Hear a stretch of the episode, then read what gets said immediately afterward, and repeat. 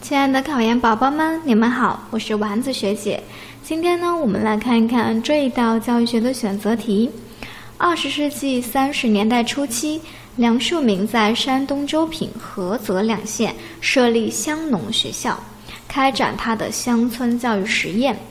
那么，这种乡农学校性质上属于什么呢？A 选项农业职校，B 选项农民夜校，C 选项。教育与行政合一机构，D 选项；教育与军事合一机构。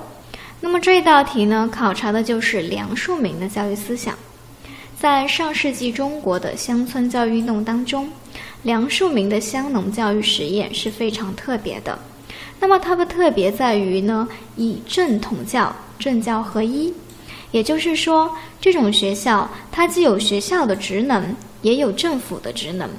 所以呢，这一道题呢，应该选择 C 选项。你做对了吗？